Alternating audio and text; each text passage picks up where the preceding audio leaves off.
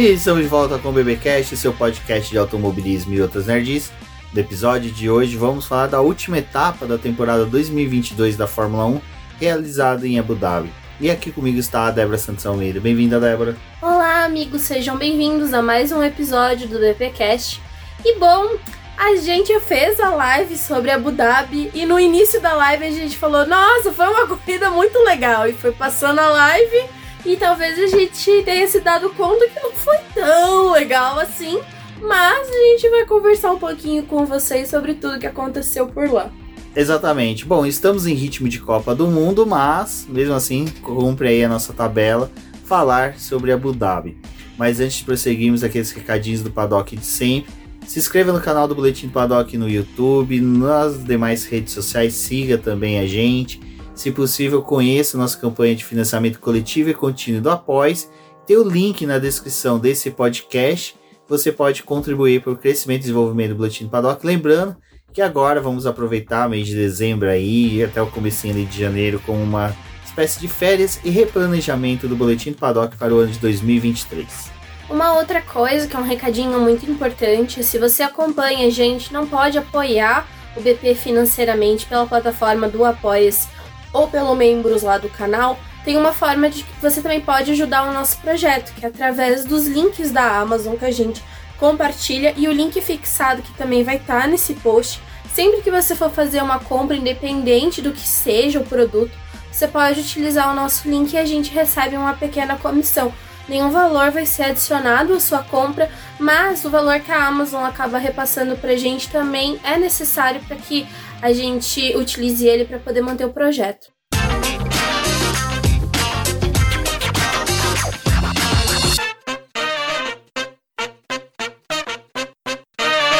Bom, Débora, já uma coisa que não é relacionada ao GP de Abu Dhabi, mas que foi anunciado ali no final de semana da última etapa da Fórmula 1, foi a criação da, de uma categoria feminina, né, pela Fórmula 1, que vai ser uma espécie de acesso para a W Series e depois os meninos poderem migrar para uma Fórmula 3 ou uma Fórmula 2, dependendo aí das oportunidades que pintar.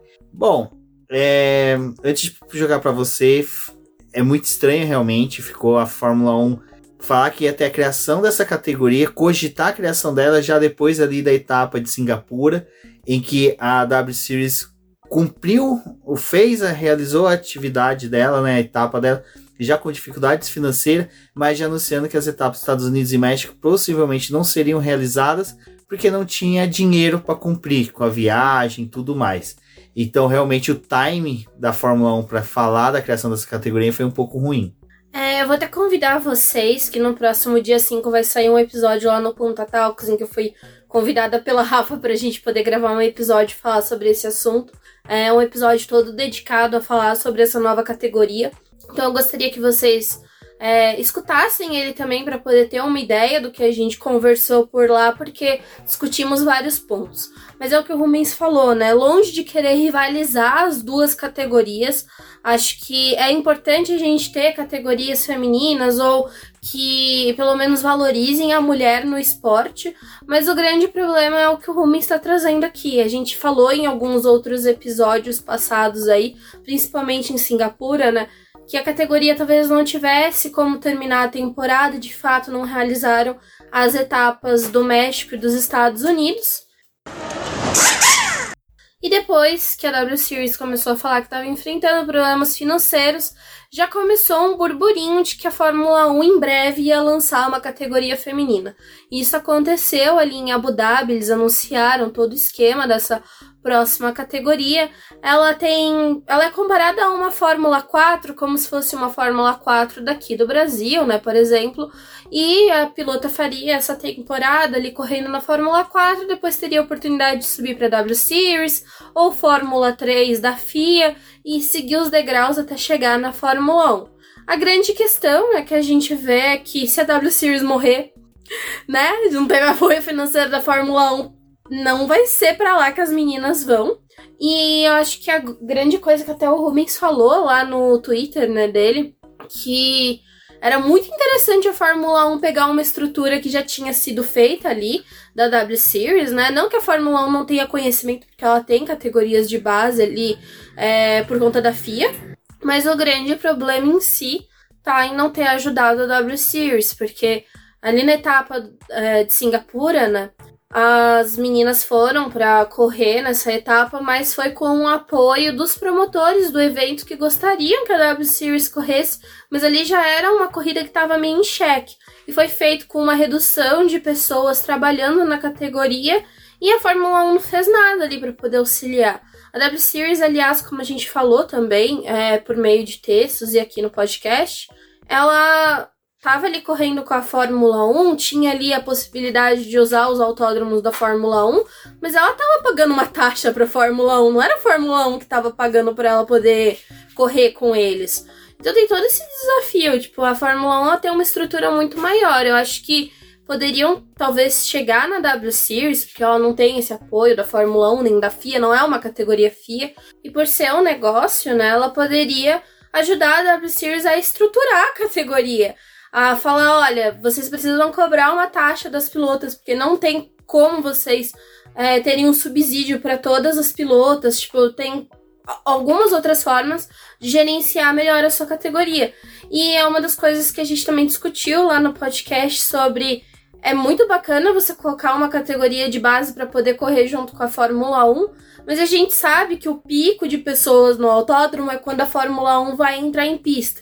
Então, no seu primeiro treino livre ali da Fórmula 1, tem mais gente é, no autódromo. Quanto dessas pessoas que assistiram a Fórmula W Series nesse último ano se fidelizaram à categoria e continuaram acompanhando ela? Porque também o apoio do público é importante. O que mais que a Fórmula 1 fez para poder auxiliar? E aí eles aparecem com a brilhante ideia de criar uma nova categoria, como se a que levou eles a criar isso não precisasse de apoio.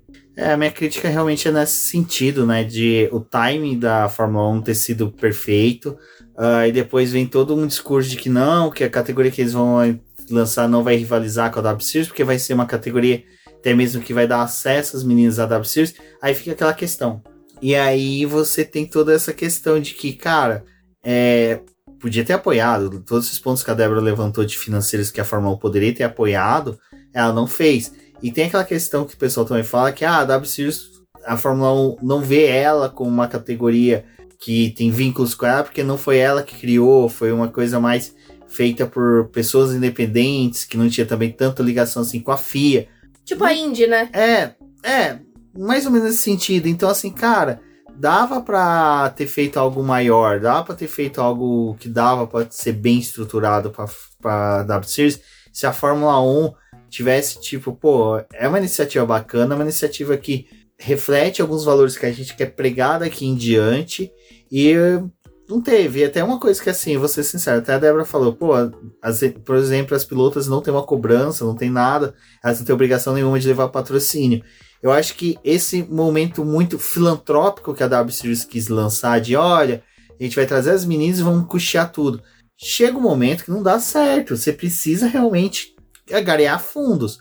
Então, eu acho que não cobrar uma taxa, mas assim, olha, meninas, vocês vão procurar patrocínio, vocês vão ter que trazer também. Vocês, enquanto tem, não tem etapa, vocês vão atrás, vocês podem fazer. Que nem a Shadow, que é da equipe Williams, da, da, da academia Williams de Fórmula 1. Pô, Williams, o que, que você pode fazer pela categoria também? Se tem uma pilota aqui, ajuda a divulgar? Não. Sabe, a menina que também que tá da Aston Martin, esqueci o nome dela. A Jessica Hawkins. Então, é outra. Ela é embaixadora da Jessica, da Jessica Hawkins, não, da Aston Martin. Então, da Aston Martin. Então, a que tá na Alpine também lá, a Power. A Alice Powell e a... É, então, elas poderiam, sabe, pô, não elas, mas, sabe, a W Series utilizar da vinculação delas com essas equipes para falar, pô, qual apoio que vocês podem trazer aqui pra gente, no que, que vocês podem auxiliar a gente. Enfim, eu acho assim que faltou interesses também tanto da W Series em querer buscar agariar fundos, utilizando a própria categoria, a própria imagem que ela tem, como também a própria Fórmula 1 fala assim, pô, eu tenho essas equipes que têm esses vínculos com essas pilotas que estão na W Series. Por que não criar laços comerciais com vocês para que a gente possa agariar fundos para manter equipes?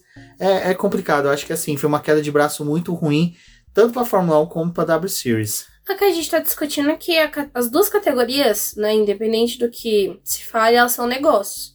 A Fórmula 1 tem muito mais experiência em negócio porque ela já está há muito mais tempo atuando como uma categoria. E as equipes que estão ali são um negócio para ela também. Então, ali a W Series ela tem marcas que estampam os carros, mas o quanto que essas marcas estão realmente apoiando a categoria, porque é muito legal você colocar o teu nome estampado num carro e tá ali, tipo, se aproveitando de uma imagem que tá sendo comercializada. Mas o quanto disso é utilizado é, para benefício próprio da categoria, né? Então eu acho que é isso também. Faltou um pouco de conversa da Fórmula 1 de tentar mostrar para WCs, olha, vocês são um negócio, vocês precisam é, ter formas de gerar dinheiro. Porque não adianta nada você ter dinheiro para uma temporada e não ter para as próximas. Então acho que tem essas coisas. Tipo, a gente não quer rivalizar as duas categorias. Eu acho que já ficou claro que, infelizmente, da forma como o esporte é hoje em dia, a gente precisa dessas categorias femininas para que se possa formar mulheres que cheguem nas outras categorias de base e um dia na Fórmula 1 mas também fazer as coisas jogado é ruim. E aí o, meu olhar crítico é um pouco do que a Fórmula 1 não fez pela W Series em todos esses anos que a categoria teve. Foi muito bacana eles dividirem pista durante o ano, fa fazer suas etapas juntas, levar a W Series para alguns países em que mostrou a categoria, mas ao mesmo tempo que isso trouxe de benefício, porque você tem o custo de viajar, você tem todos os outros gastos, onde que teve o auxílio aí da Fórmula 1 também com a W Series. Bom, e aí, em Abu Dhabi, né, a gente teve aí o despertar dos jovens pilotos, né, porque até a Fórmula 1 para este ano tinha uma regra que todas as equipes tinham que ceder o carro de um dos pilotos titulares pelo menos uma vez para os jovens pilotos poder fazer testes, e aí você tem aquelas gambiarras que nem foi feita pela Alfa Romeo, que. Itou muito. Que utilizou o Joe para poder falar: olha, ele é jovem piloto, nunca correu de Fórmula 1, então ele vai fazer o TL1 aqui e no Bahrein como jovem piloto de teste e tal. Sabe que, que eu colou, acho? né? Sabe o que eu acho engraçado? É porque teve um dia que eu tava lendo uma matéria no The Race falando, né, ainda das equipes que faltavam fazer o teste de jovens pilotos. E aí o, o jornalista, agora me fugiu o nome, escreveu sobre isso. Ele falou: não, mas a Alfa Romeo provavelmente não vai colocar. Porque ela usou o Robert Kubica para poder fazer alguns testes. Mas é porque ele tem o patrocínio da Orlin, né? Então eles têm que botar ele para poder correr em alguns momentos ali, pra Orlin se sentir é, feliz de ver o piloto dela ali correndo. Mas ele cantou esse negócio do Zou. Ai, a Alfa Romeo não vai colocar dois pilotos jovens. Porque ela já usou o Zou. Então o Theo faz um teste aí fica de boa. Eu falei, gente, olha só que loucura. É, então, e aí a gente teve também a McLaren, né, que colocou o Pato Ward, que Cara, foi aquele momento, vamos ver, né, no que que dá, mas também, infelizmente, McLaren com esse carro aqui podia colocar o Hamilton para fazer teste, não ia ter grande vantagem nenhuma. Ia se sentir triste ainda com o carro dando problema. Exatamente. Mas acho que foi uma boa, né, Débora? Fechar o ano aí com os jovens pilotos fazendo teste, sendo que na terça-feira depois ia ter novamente jovens pilotos na pista. É, foi legal, né? Encerrar a temporada dessa forma. É uma regra aí que é interessante para você testar jovens pilotos, as equipes utilizarem os pilotos da academia dela. Então, ao longo do ano, a gente já teve alguns colocando aí, mas em Abu Dhabi foi o foco principal, né? De colocar esses pilotos aí para poder fazer o TL1. E é o que você falou, né? Na terça-feira a gente teve mais um teste em Abu Dhabi é, destinado aos pneus de 2023 e como as equipes tinham a possibilidade de usar os dois carros, é, em um deles foi usado para jovens pilotos fazer a avaliação. Uma forma de terminar a temporada, né? Todo mundo quando chega em Abu Dhabi sabe, tanto dos testes de pós-temporada que tem é, da Fórmula 2 e os testes de pós-temporada que tem da Fórmula 1, mas sim, deu para poder sentir um pouco dos pilotos ali, em Abu Dhabi é quando eles forçam um pouquinho mais os carros, então teve uma certa liberdade ali de usar os pneus macios e médios para poder fazer algumas avaliações. Não foi como no início do ano, quando os pilotos iam pra pista, tipo, com pneu duro e você não vê absolutamente nada, porque usa pneu duro, desliga DRS, faz um monte de coisa e os pilotos só estão ali para poder cumprir uma, uma regra. Mas um ponto legal que aconteceu esse ano na, na Fórmula 1 desses testes é que é algo que reverteu até para a Fórmula E. Então, ano que vem, é, a Fórmula E também vai ter que, em dois momentos da temporada, disponibilizar os seus carros, todas as equipes, para que pilotos façam avaliação dos carros. Não são pilotos que não correram na Fórmula E, que são jovens e que podem fazer os testes na categoria. Então foi algo legal que testaram na Fórmula 1, deu certo, e colocaram na Fórmula E pro próximo ano. Exato, é bom que dá oportunidade, né? E também faz com que os pilotos que estão na Fórmula 2, Fórmula 3, tenham a possibilidade aí de conduzir carros da Fórmula E e também despertar e quem sabe, né, perdeu o preconceito que nem o Pocher é. teve com a Fórmula E e acabou aí ficando sem assento. E agora tá o cão arrependido implorando um lugarzinho para correr na Fórmula é. 2 de novo. Olha e, só. E haja cão arrependido voltando, né? Nossa. Bom, e ainda dos testes de jovens pilotos, eu acho que foi legal que a gente começou a ouvir as chaves, né, da masmorra ali do Piastri sendo mexidas pela Alpine, mas só que ele não chegou a testar nesse, mas pelo menos ele já começou a ser visto, né, fora da masmorra rumo a Abu Dhabi para fazer o teste na terça-feira. Foi tremendo a chavinha aos pouquinhos ali, né? Acho que a gente pode aproveitar só comentar um pouco dos testes de terça-feira agora, né? Porque não teve muita surpresa. Foi só. É que só foi um dia, né? De teste, aquele teste. Tipo... Que o Hamilton ficou puto. É, o Hamilton ficou pistola. foi muito legal, porque teve. Em Abu Dhabi voltaram com o caminhão, né? Em São Paulo levaram os carros, em Abu Dhabi foi o caminhão. Aí botaram eles lá no caminhão, aí conversando com ele, né? Aí o Hamilton, ah, tô um pouco arrependido de ter falado que ia ficar aqui até terça-feira. Não queria, né? Vou ter que guiar o W13 mais uma vez. Não gostou muito. O Hamilton, pra quem acompanha ele, sabe que ele não gosta de fazer esses testes de pós-temporada. Acho que se ele pudesse, talvez não fazia o de pré-temporada também. Mas é porque ali ele precisa ver o carro, né? Pro restante da temporada. Mas ele não é o piloto que gosta de fazer teste de pneu, essas coisas. Ele não é muito afim, não. Exato. Bom. Ah, e um ponto. Ai. Um ponto de Abu Dhabi terça-feira, né? É que a Ferrari não faz nada o ano inteiro, mas liderou o teste em Abu Dhabi com os três carros. Os três melhores tempos foram de Carlos Sainz, Charles Leclerc e Robert Schwartzman. Olha, três carros da Ferrari no top. E coitado de Schwartzman, né? O cara, o moleque tá ali, não sabe mais se continua na Ferrari, se vai, se, vai, se fica. Olha pro Giovinazzi e fala, tá lascado. Exato. Bom, a, a, mas aí na sexta-feira, já no treino livre, né, a gente teve a Mercedes fazendo boas atividades, mas a linha ainda pintando Red Bull, Mercedes e Ferrari emboladas entre eles. Bom, final de temporada é aquela coisa, né? Vamos colocar o motor para desenvolver no máximo. Última corrida, não tem punição se trocar de motor para a próxima etapa. Então dava para eles poder exigir ali bastante. Mas as aqui... trocas que tinha que ser feitas já tinha sido feito nos Estados Unidos e México. Não, e outra coisa, né? Por mais que seja, Mercedes vinha com aquela esperança do dobradinho que teve no Brasil. Ferrari tinha expectativa de fazer um bom trabalho para ajudar o Leclerc é o título.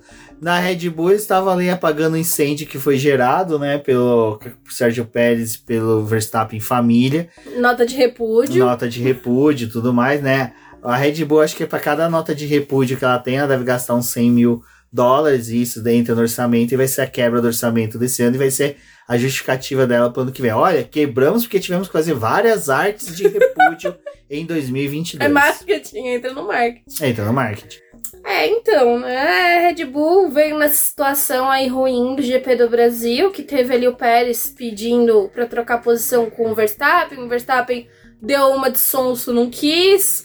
Aí depois a Red Bull veio com uma nota falando: não, mas a gente entende o Verstappen, né? Não tinha sido bem acordado o negócio aqui. Então a gente entende o posicionamento dele, mas eles vão trabalhar juntos em Abu Dhabi para conseguir um bom resultado pro Pérez e depois a gente comenta né, o que aconteceu na corrida.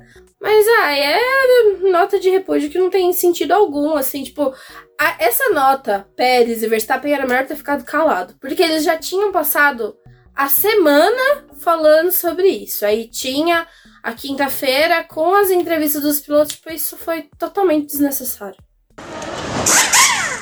Bom, e último final de semana de Vettel na Fórmula 1, né? Podemos dizer que Abu Dhabi é uma pista que ele também se dá muito bem, né? Apesar de ser uma pista chata, mas Vettel conseguiu levar o carro dele ao Q3, o que foi muito bacana, porque a gente tinha uma expectativa boa para ele para esse final de semana, aquela torcida mesmo para que ele fizesse uma excelente corrida de despedida, não acontecesse como foi com o Kimi, que acabou abandonando ano passado.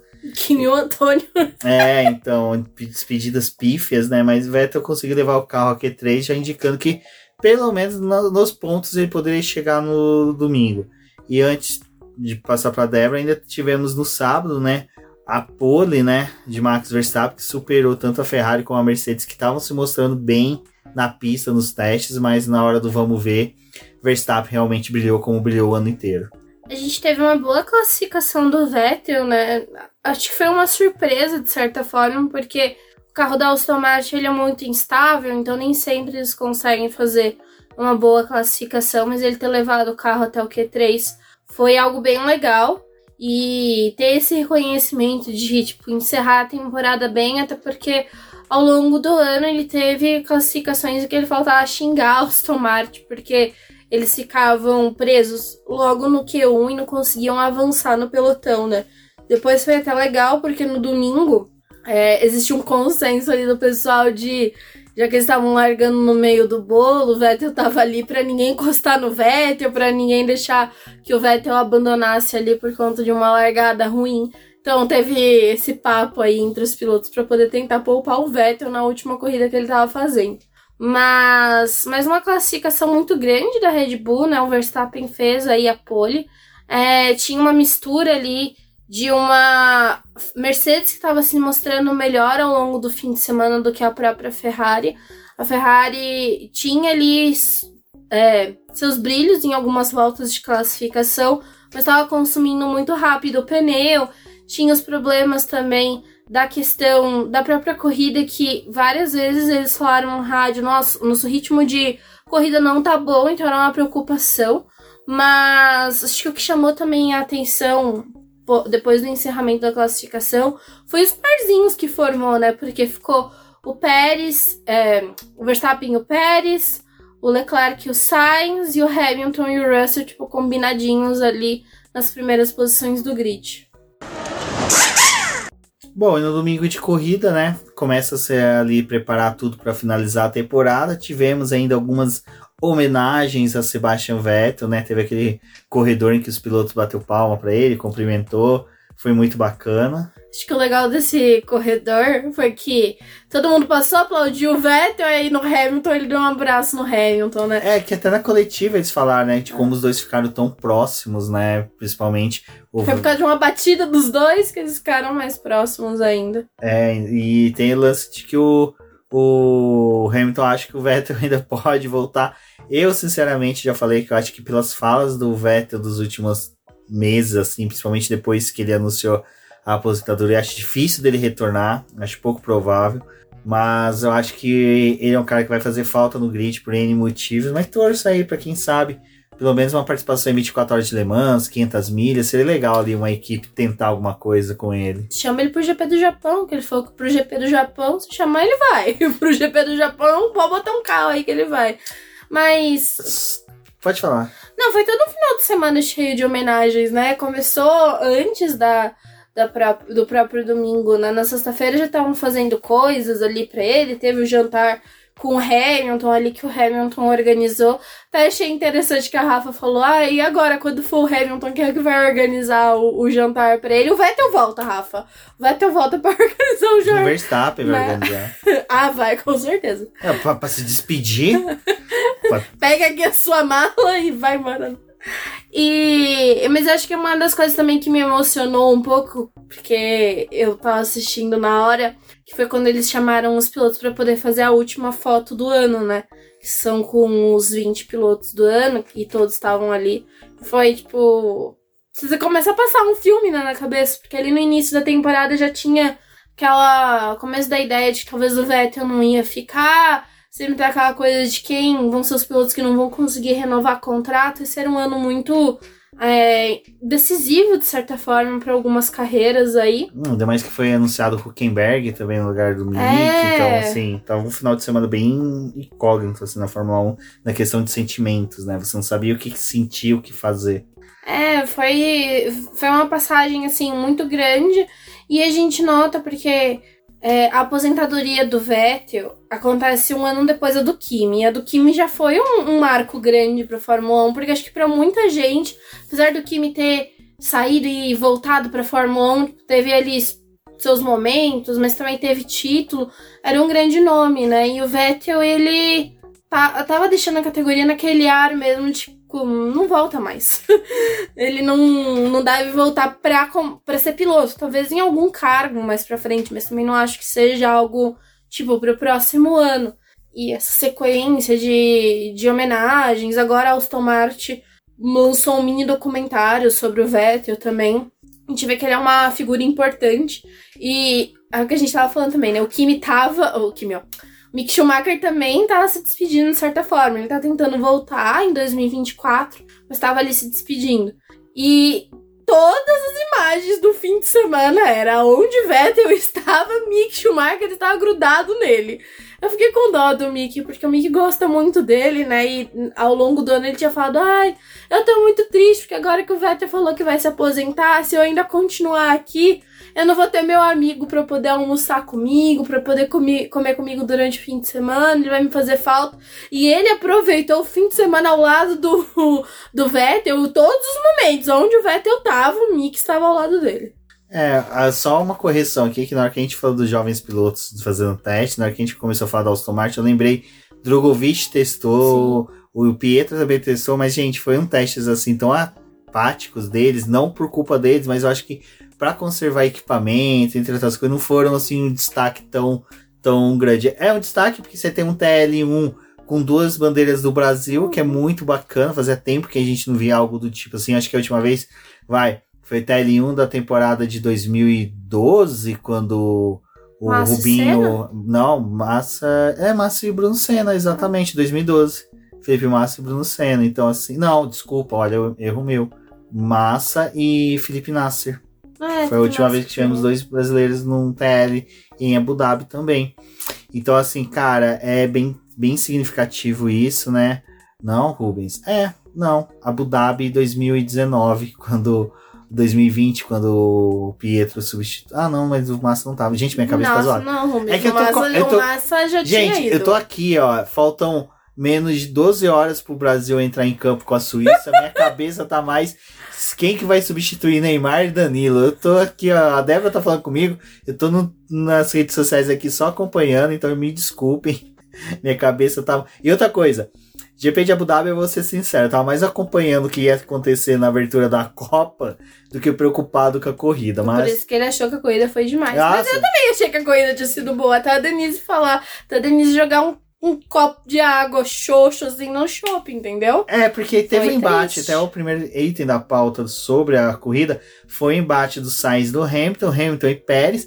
Hamilton devolvendo os bloqueios que ele recebeu do Pérez o ano passado e que muitos estão falaram e eu concordo. O Pérez só não chegou no Leclerc a tempo de ultrapassar É, é. porque o Hamilton atrapalhou ele. Então o Ah, Hamilton Hamilton é uma participação devolveu. Então, assim, para quem falou que o Show e o Pérez são ministros da defesa do México, vai lembrar que o Hamilton também teve, fez uma defesa muito boa contra o Pérez. Não, e puxando pro jantar lá, não é? Tava Hamilton e Pérez, assim, ó, juntinhos no jantar, mas o Verstappen mal aparecia nas fotos. O então, Verstappen ó, só via a só a cabeça dele testinha pra fora, dele que é quando ele vai. Sabe quando o peixe vai buscar o ar pra fora, assim, do aquário, que vai a boquinha pra fora? Mesma coisa. Homens, olha a maldade. Bom, teve esses embates, né? Mano, o Sainz correu muito. Cara, o Sainz é aquele piloto que ele não precisa fazer nada, só o que ele entrega já é necessário para um piloto, segundo piloto da Ferrari, né? Porque assim, ele mesmo não tem a pretensão. Mas o Charles tá querendo, né, que defina primeiro e segundo piloto logo, porque ele não quer mais. Porque ele sabe o risco Não que é ter o Sainz solto. O Sainz solto, livre, assim, sem ter essas amarras de segundo piloto, cara, pode no Brasil, chega em Abu Dhabi, tá tendo bom desempenho, o Sainz segurou para não ultrapassar o Leclerc quando o Leclerc saiu dos boxes na segunda parada. Então, assim, dava pro Sainz ter brigado pelo pódio? Dava. Valeria a pena? Nem tanto. Acho que é porque o, Pé- o Pérez, ó, o Sainz, ele tinha falado, né, que se precisasse ajudar o Leclerc pra questão de ponto, ele ia ajudar. Mas Eu o Verstappen também ajudou, né?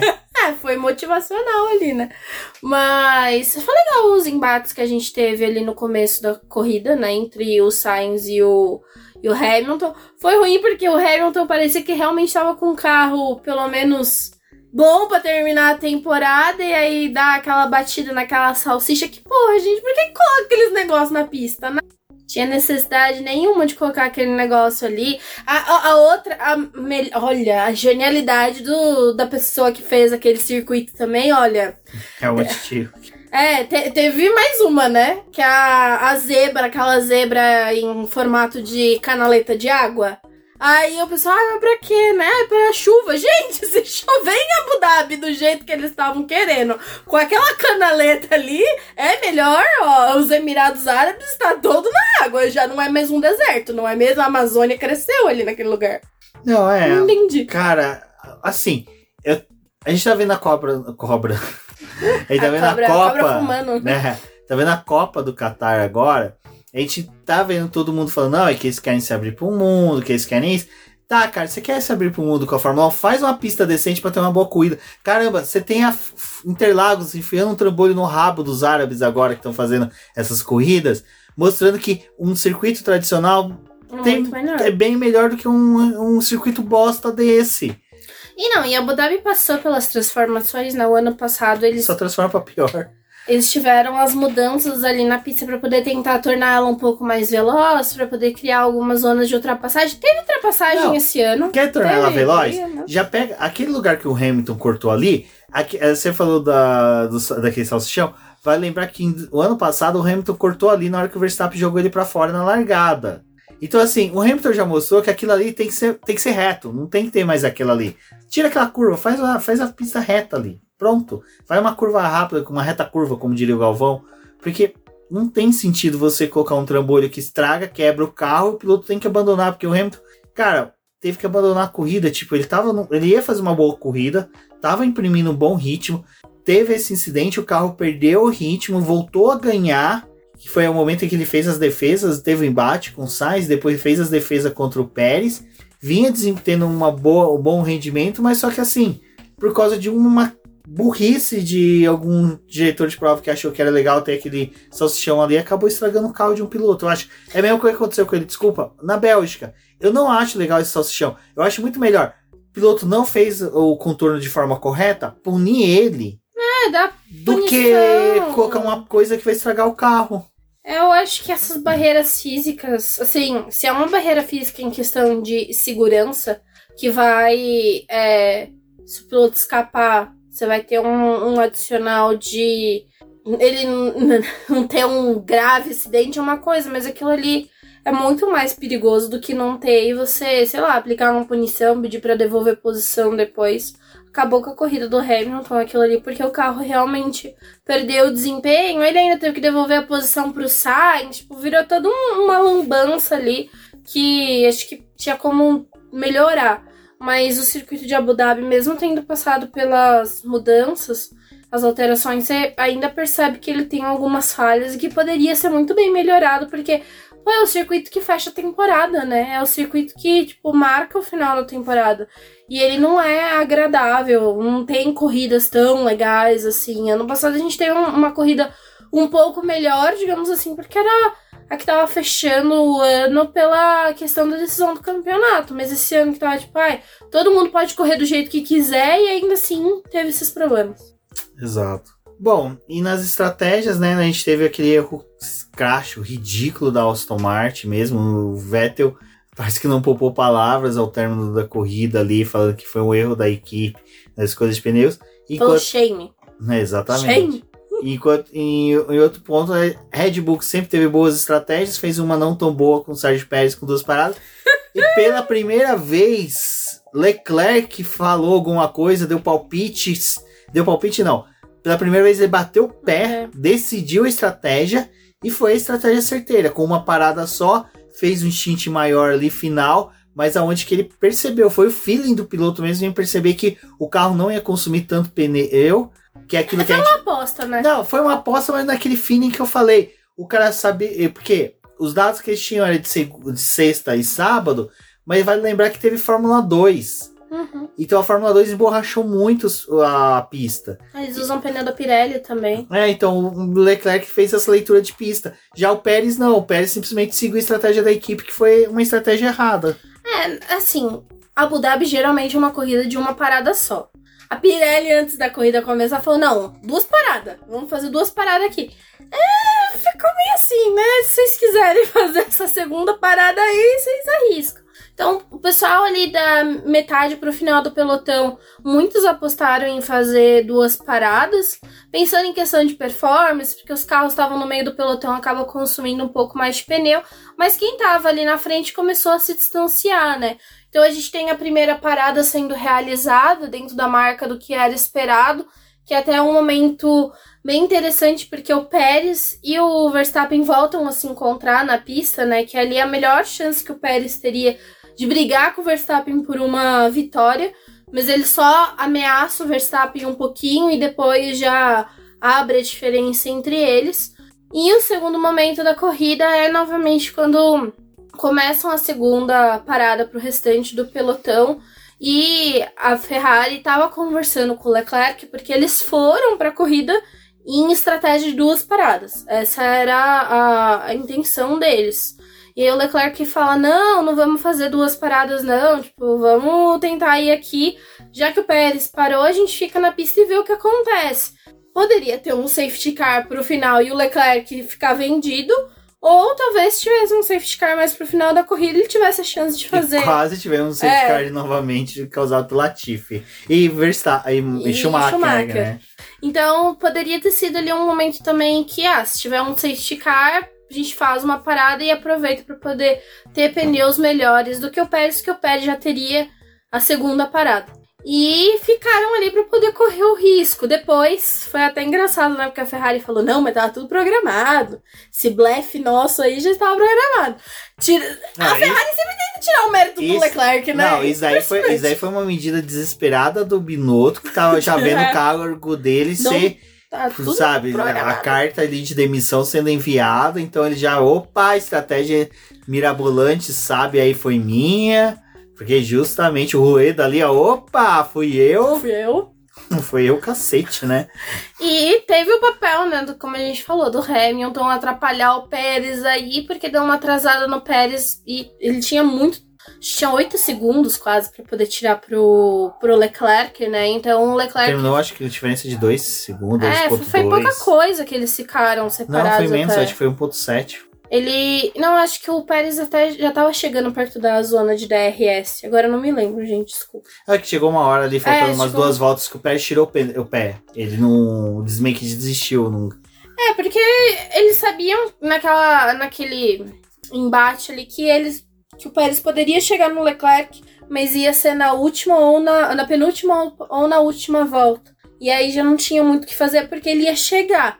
Fazer ultrapassagem é chegar uma coisa, ultrapassar é outra, então não deu, né? Leclerc terminando no segundo lugar ficou decidido como o vice-campeão do, do ano. Aquele vice-campeão xoxo, porque ele lutou pelo segundo Xoxo, lugar. capenga, manco. É, ele lutou pelo graça. segundo lugar, porque pelo primeiro lugar ele e a Ferrari fizeram o favor de não lutar pelo campeonato desse ano, conseguiram assim, num esforço Não, muito e forte. vale lembrar que tinha possível embate da Mercedes tentar o É. vice de construtores, mas Hamilton abandonando, o Ju Russell ainda em ritmo de festa após o GP do Brasil não conseguiu fazer um bom desempenho. Vai lembrar que também a Mercedes é aquela coisa, né? Tem pista que faz muito bem, tem pista que não vai. Até gostei do meme, eu acho que foi do fanático da F1 que fez aquela brincadeirinha do que é o cachorro sem o meu caixinha não consigo. Era o W13 sem Interlagos não consigo É, não ser consigo. competitivo. É a mesma coisa, o W13 encaixou perfeito no Interlagos, mas em outras pistas não foi. Será que a Mercedes botou uma plaquinha? A Mercedes tem plaquinhas pros títulos. Ah, sim. E ela botou uma pela vitória nos Interlagos. É porque se você parar pra pensar, é muito significativo a vitória do Russell pela Mercedes, porque assim, é do primeiro piloto de academia de pilotos É. dele. É o primeiro piloto da nova, nova da, dessa nova fase da Mercedes na Fórmula 1 e olha que é praticamente 14, quase 13 anos depois da sua chegada que ela tem um piloto formado uhum. por ela ganhando, né? Porque o Hamilton já tinha vitória. E o Schumacher ele O Rosberg não... teve, mas o Rosberg eu acho que a Mercedes tem aquele ranço dele, pela forma que ele saiu, não por ele ter saído, mas pela forma que ele saiu, porque ele vai lembrar que ele saiu, a Mercedes quis manter ele, mas ele começou a exigir uhum. status superior até do que do Hamilton, ganhar mais que o Hamilton, ter mais privilégios que o Hamilton dentro da Mercedes. Aí a Mercedes falou: Meu, o cara tá ganhando título e você tá você fazendo. Você é um. youtuber. Então. E o Schumacher ele tinha patrocínio da Mercedes, mas não é o mesmo vínculo que teve com, com o Russell, né? O, o vínculo com o Schumacher é diferente. É, até vale citar esse vínculo do Schumacher, que é um dos motivos que teve várias fases do Toto falando bem do Mick. É eu acredito que por causa deles terem. Eu tô tentando lembrar. Ah, é. é Visser? Visser? Frederic Visser da Ferrari. Não, não, desculpa. O da piloto de testes da, da Mercedes. Frederic Vest. O Vest. Eu acho que por causa do Vest ter que fazer esses testes agora em Abu Dhabi e também ter agora pré-temporada tudo, eles não anunciaram o Mick Schumacher. Eu acho que eles devem anunciar porque é interessante até para a equipe ter esse piloto ali orbitando com eles, já que eles perderam os dois, né? Uhum, o Van Dorn e o De Vries. Então, acho que deve vir. Mas só para emendar aí, eu acho que foi uma boa colocação. Uh, bom, mas outro piloto que se despedi, teve despedida aí, e isso foi muito legal, que o, o Alonso se despediu da Alpine. não fazendo uma homenagem ao Alpine, mas fazendo uma homenagem ao Vettel. Achei muito legal um paralelo que é. eu não é. lembro quem foi o twitteiro que falou isso, Falei, gente, o Alonso ganhou dois títulos pela Renault, as vitórias dele, maioria, boa parte foi pela Renault. Ele está se despedindo da equipe não com a equipe, mas pelo Vettel. Uhum. E aí, mas ele acabou abandonando, mas a posição do Ocon à frente das duas McLaren fez com que a pontuasse mais e conseguisse o quarta colocação do campeonato. A Alpine já tinha ponto, né? Suficiente para ficar Mas meu sonho ainda, eu sonhava com uma dobradinha da McLaren. Uma coisa, né? Não, não ia ter essa possibilidade mesmo, não. Mas eu acho que o legal é. Ano que vem o Piastri vai destruir o Norris e nós seremos P3. Perfeito. Mas eu acho que o legal da questão do capacete, né? Que ano passado foi muito bonitinho o Antônio correndo com o capacete do Mickey lá. Do Mickey não, do Raikkonen. Gente, tá? Os nomes hoje tá difícil correndo com o capacete mas, do ver, Mas fala a escalação, por exemplo, da seleção brasileira. A gente sabe os nomes. Sabe agora. A, da, da Sérvia. Vai, de outro país que tem uns nomes lá. O Arábia Saudita a gente sabe, mas. Não. Agora já tá difícil já. Agora já tá mas... difícil. O Antônio usou o capacete do Raikkonen ano passado, né? E ficou lá mostrando o capacetinho, não sei o quê. Aí, esse ano, tenho duas coisas pra falar sobre o capacete. Essa foi do Alonso usando o capacete lá em homenagem ao Vettel, que é muito legal, porque o Alonso, quem não se lembra, porque eu sou a fã do Vettel amargurado. É, a, aquela pessoa que. Ai, não, porque o, o, o, Vettel nunca foi o cara que me desafiou em pista. Sempre, sempre arrumava uma desculpa para poder falar mal dos títulos do Vettel e da forma como o Vettel conquistou os títulos. Sempre dando aquelas alfinetadas, né? Aí depois volta e fala do, do Hamilton Alonso desse jeito. Mas foi legal ele reconhecer, tipo, a grandiosidade do Vettel antes de sair aí da categoria. E outra coisa que virou pauta nesse essa semaninha aí, que foi a, os pilotos em Abu Dhabi, eles costumam levar capacetes a mais na bagagem para poder trocar com os coleguinhas. E, e nisso começaram a tirar foto, né? Porque sempre que eles trocam capacetinho, tira foto lá, porque trocou capacete. E aí ficaram conhecendo os cabeções do grid, né? Que foi o Russell. O Russell foi muito engraçado. Ele é, capacetinho grande lá, isso aqui, cabeça muito grande, usa o capacete XG. E todo mundo falava que o Norris era o cabe cabeção do grid. Mas quando trocou o capacete ali com o Ricardo, o do Ricardo do, do Norris não coube na cabeça do Ricardo. O do Ricardo coube no do Norris. Então quem é o cabeção aí, galera? Fica aí. o, o capacete à medida disse. Exato, não. É... Foi muito bom. E aí, né, falando ainda um pouco sobre os rumores do final de semana, a gente teve realmente Marco que já foi lá bater a língua nos dentes, né, falando que o Richard voltaria para Red Bull como terceiro piloto, né? E daí volta mais um cão arrependido para sua antiga casa. É, sou um adendo sobre isso, fico feliz pelo Richard, porque volta para um lugar em que é um ambiente onde que ele é bem querido, onde que ele vai se dar bem dentro da proposta que ele fez junto com a equipe.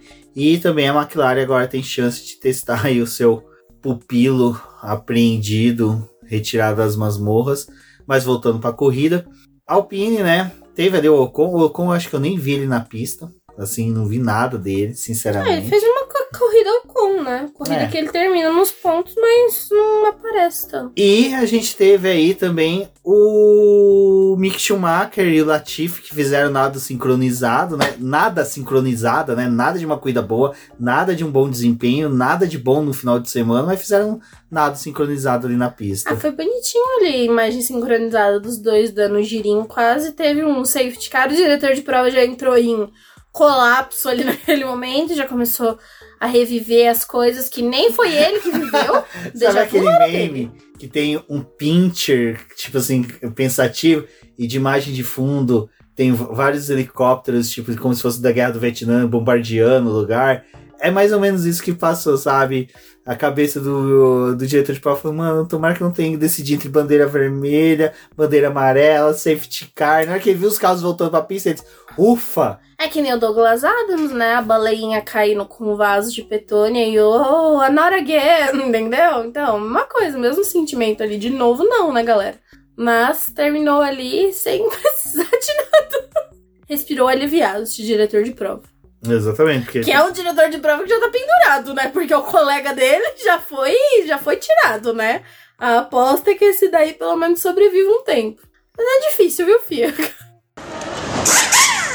Bom, não podemos reclamar muito do Lando Norris, né? Porque que ele fez ainda a volta mais rápida da pista, né? Aquele desespero pra acabar a temporada. Acaba logo, pelo amor de Deus, deixa eu fazer a volta mais rápida. Acabou! Joga essa bosta no mar, porque, né? A, a Mercedes jogou W13 no, no lixo, a veio a McLaren também jogou, veio. Ai, gente, a meme daquele aquele meio pilotões lá, Lolopops lá, que tem, que o Hamilton joga o carro. Não sei se você percebeu, atrás tem um bonequinho da Aston Martin olhando o lixo. Sabe aquele negócio que eu falava que a Aham, que Aston tá Martin. copiando, né? Isso. Lixo. Cara, foi sensacional, porque eu fui assistir depois de novo. Quem assistir, eu, eu não lembro o nome. É Lollipop Man. É esse. Ele, o Hamilton joga o carro no lixo, na hora que fecha a tampa, levanta um bonequinho da Aston Martin. tipo, Ah, ano que vem a gente tem que ver o que, que vai ser feito, Não, mas o certo né? era a Aston Martin roubar da Red Bull, já que esse carro virou uma cópia da Red Bull, né? É, mas acho que os lixos não são tão próximos, né? O da Mercedes que é o Aston Martin. Não, mas é a Red Bull, a mais. Aston Martin e Mercedes são bem próximos ali na Inglaterra. Eu acho que a Red Bull e a Aston Martin são ainda mais São mais próximos. Então, não sei, minha geografia ficou um pouco perdida aí. Ah, a geografia ing- da Inglaterra, assim, eu conheço mais porque eu já, uma vez brincando essas coisas. Sabe aquelas coisas do delírio? Ah, vou ganhar na Mega da Virada, vou fazer um tour pela Inglaterra atrás das fábricas, dos museus. Então eu peguei e coloquei assim no Google Maps, que como Você seria. vai fazer bem no- na época de, de férias de verão, né? Que tá tudo fechado.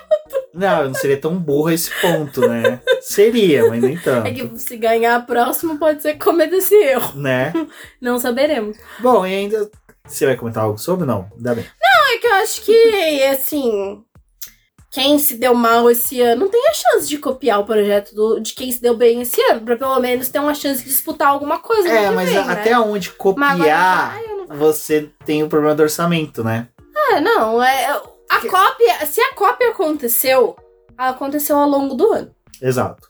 Por isso que eu falo, a Aston Martin copiou É, mais o carro da. A própria McLaren copiou o carro da Red Bull naquela entrada de área do side spot, em que ela copia que é o da Red Bull tem um tipo de uma pranchinha mais Uhum. eh, sequência assim mais à frente. A Red Bull copiou. Quer dizer, a, Merce- a McLaren copiou. Também quem quer copiar o W13, né? Vai Ai, copiar o pior carro do grid, porque mano, aquele carro é o pior. A. Mercedes tava tentando copiar alguém e também não tinha pra, o que copiar, né, ali, então... Eu não acho que a Mercedes quis copiar alguém. Eu acho que a Mercedes realmente. Ah, ao longo do ano também com esse carro, né? A Mercedes é o que realmente vai jogar no lixo e fazer outro, né? E ainda assim o Toto Wolff falou: Ei, tem muita coisa pra gente Esse- aproveitar do W3. Aproveitar o Motor, quê, né? Toto Wolff? Motor. É Aproveitar o quê? Mas olha assim, a Mercedes, se fosse a Mercedes, estourava o orçamento, fazia e falava, e aí, vai punir o quê? dar tapa na cara do, do pessoal da FIA lá que não puniu a Red Bull como deveria. Bom, e na despedida do Vettel, no final, né, de diversas homenagens, acho que ficou mais bonitinha foi os fãs demonstrando todo o amor a ele, que pela primeira vez com uma votação muito expressiva, diga-se de passagem, alguns pilotos que perderam a votação tá pedindo aí a recontagem, né, mas perdeu, mas, né, o que vale é o Vettel, que ganhou o piloto do dia, e ainda ali na hora que dá volta de retorno ali para ele fazer os zerinhos, na tela do display do é. volante dele apareceu ele comemorando o pódio que ele teve pela Aston Martin, o pódio válido, né, em é, Singapura é, do ano passado. Porque da Hungria, diga-se de passagem, foi uma filha da Singapura putagem. não, Azerbaijão. É pista de rua num país exótico. Singapura nem teve em 2021. Não importa. Não importa a minha convicção que foi em Singapura. Mas foi um final Singapura tá na Copa? Azerbaijão tá na Copa? Então, tá, tá certo eu errar a geografia deles. Tudo errado, tudo errado. O pessoal nem vai escutar o programa desse jeito. já, já reclamaram uma vez que a gente não sabe falar o nome dos outros, né? Agora fica ah, queria que a gente soubesse falar o nome de produto da Fórmula E, pelo amor de Deus, né? Vocês calma, né?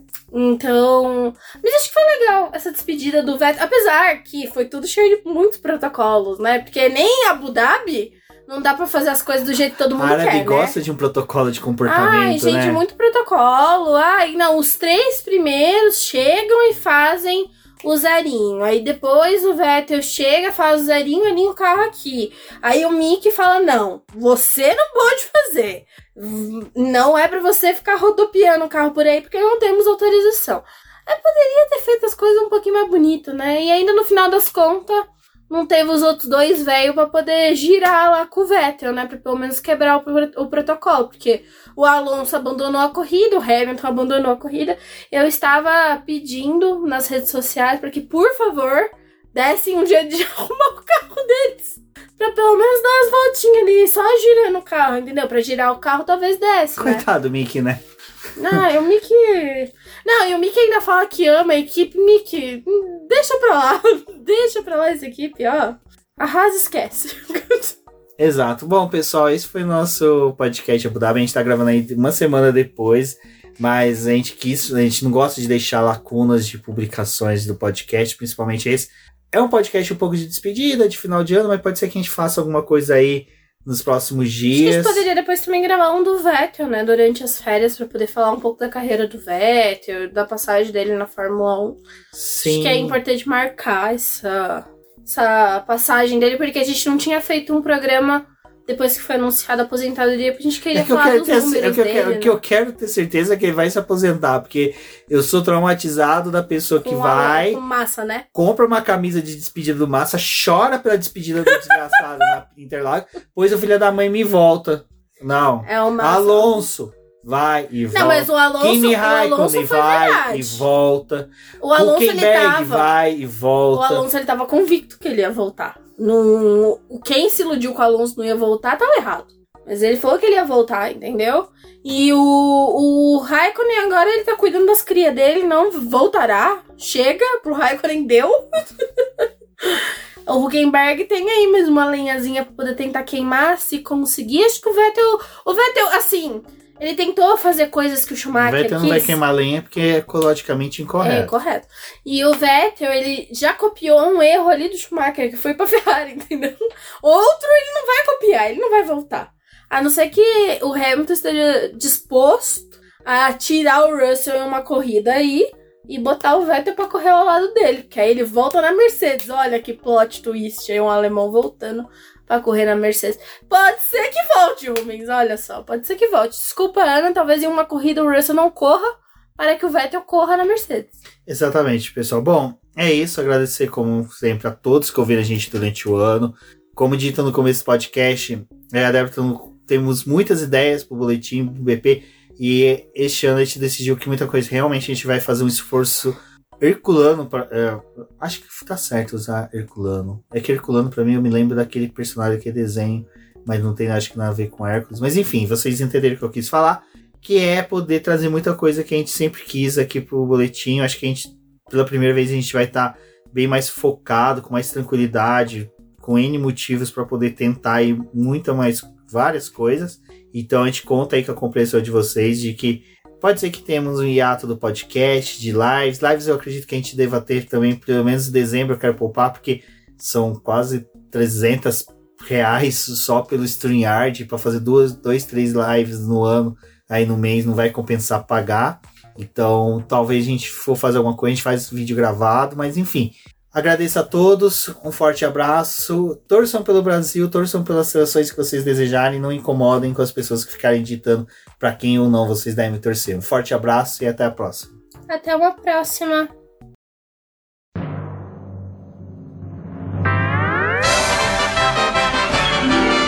E agora vamos agradecer nossos apoiadores, aqueles que auxiliam o Boletim do Paddock através do financiamento coletivo e contínuo do Apoies. E são eles, Ricardo Bannerman, Maia Barbosa, Elezer Teixeira, Luiz Fex, Arthur Felipe, Rafael Celone, Will Mesquita, Antônio Santos, Rogério Furano, Helena Lisboa, Cássio Machado, Carlos Del Valle, Bruno Vale, Eric Nemes, Bruno Shinozaki, Alberto Xavier, Will Bueno, Ricardo Silva, Beto Corrêa, Fabrício Cavalcante, Arthur Apóstolo, Sérgio Milano Melquiades Veloso, Micael Souza, Ezequiel Bale, Silney Messi, Rafael Arilho, Rafael Carvalho, Fábio Ramiro, Lauro Vizentim, Maria Ângela, Thaís Costa, Rafael Catelã, Jane Casalec, Carlos Eduardo Valese, Tadeu Alves, Paula Barbosa, Ale Ranieri, Leandro Nogueira, Bianca Mês, André Brolo, Bruno Lima, Ivan Grego, Maicon Tavares, Talita Santos, Diego Machado, Gabriel Sawaf, João Guilherme, João Rai e Gustavo Frigoto. Muito obrigado a todos aqueles que apoiam o Boletim do Paddock e auxiliam no nosso desenvolvimento e crescimento. E se você quer apoiar também o Boletim do Paddock, entre em contato com a gente através dos nossos perfis oficiais ou acesse o link apoia-se.com barra Boletim do Paddock e lá você terá as opções de apoio ao Boletim do Paddock. Um forte abraço e obrigado. Isso é tudo, pessoal.